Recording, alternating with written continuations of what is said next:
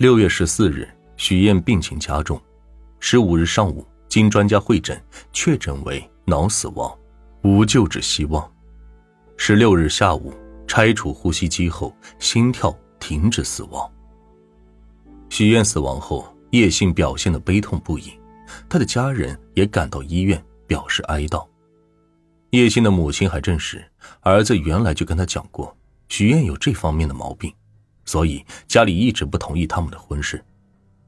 小护士性猝死，顿时成了一条爆炸性的新闻，迅速传遍了会同县城，并波及到了周边县市，成为了人们茶余饭后的谈资。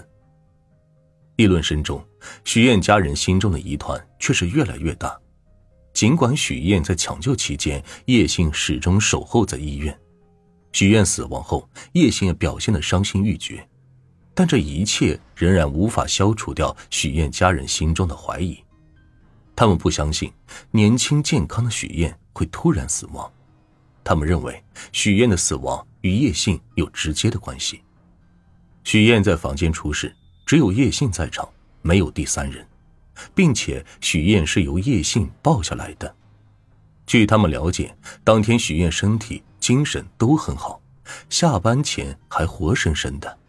近一个多小时后，就突然出现呼吸、心跳骤停，太不可思议了。另外，从叶欣的表情可以看出，抢救许燕时，他神情惊慌，坐立不安，所讲的话有诸多疑点。当天晚上，许燕的亲戚就向公安机关报了警，会同县公安局认为叶欣有重大嫌疑，便当即将他控制起来。对于叶姓所述的性猝死，医生认为，因夫妻生活导致死亡者多数年事已高，或者其身体机能本身就存在问题。一个没有潜在性疾病或机能性障碍的人，任何外因都不能导致其猝死。许燕是青年女性，其医疗档案证明她并无潜在性疾病和机能障碍，性猝死之说缺乏依据。她因呼吸、心跳骤停而就诊。与心脏病、脑溢血引发也不相符，故因心脏病导致猝死的可能性排除，而脑溢血导致颅内高血压有个逐渐演变的过程，突然引起呼吸、心跳骤停的可能性也不大，因而许燕性猝死之说缺乏理论依据，疑点很多。二零零一年六月十六日，怀化市公安局法医与会同县公安局法医一起对许燕的尸体。进行解剖，提取了死者胃内容物和肝脏进行化验，结果发现其中含有大量的速可眠成分。经进一步鉴定，确定许燕是超剂量服用镇定催眠药中毒死亡。为了排除许燕自杀的可能，公安机关又进行了周密的调查取证。许燕的同事证实，许燕近段时间情绪正常，无任何异常反应。除了叶信外，没发现他与其他男人交往。出事那天，许燕正值中班，还买了桃子到办公室吃，没有一点轻生的表现。可以肯定，药是许燕在叶信来之后吃的。退一步讲，假如许燕因为和叶信发生争吵，一气之下吃了药，叶信应该立即将她送到下面病房抢救，而不用编什么性猝死的谎言。医生说。假如当时叶信说许燕吃了药，他们会采取相应的抢救措施，说不定还能救活。但叶信一直没说过他是吃了药的。六月十九日，公安人员对叶信进行了突审，在强大的攻心战术下，叶信终于交代了自己犯下的罪行。随后，在许燕的宿舍，公安人员找到了叶信的存折和龙卡，与叶信的交代一致，综合所有证据。公安机关认定叶信是凶手无疑。有了这些证据，公安机关认为该案已经是铁板钉钉。二零零一年八月，公安机关将此案移交检察院准备审查起诉，他们却没料到叶信突然翻供。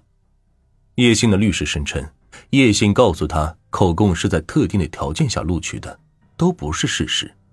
他没有杀许燕。根据刑事诉讼法的规定，只有当事人承认犯罪的口供，没有其他证据佐证，口供就不能作为定罪的依据。加上公安机关查不到药的来源，叶姓到底给许燕服食了多少药，所服剂量是否足以导致许燕死亡的有关证据也不充足。检察院审查后认为，公安机关提供的证据不足，于是将案件退回到公安机关补充侦查。公安局重新开棺验尸，并将提取的检验物送至公安部检验。经检验，死者许燕的肝、肌肉组织中均检出粟可面。二零零二年三月，案件第二次移交到检察院后，检察机关认为有关的证据仍然不足，于是又退回到公安机关进一步侦查。根据法律规定，假如其他证明当事人有罪的证据确凿，即使当事人不承认，也照样可以定罪。为了尽早找到有关证据。以公正的审判结果告慰死者，公安机关调集精锐警力，进一步加大侦查力度。一方面追查药源，另一方面请法医专家对药物致死量做进一步计算分析。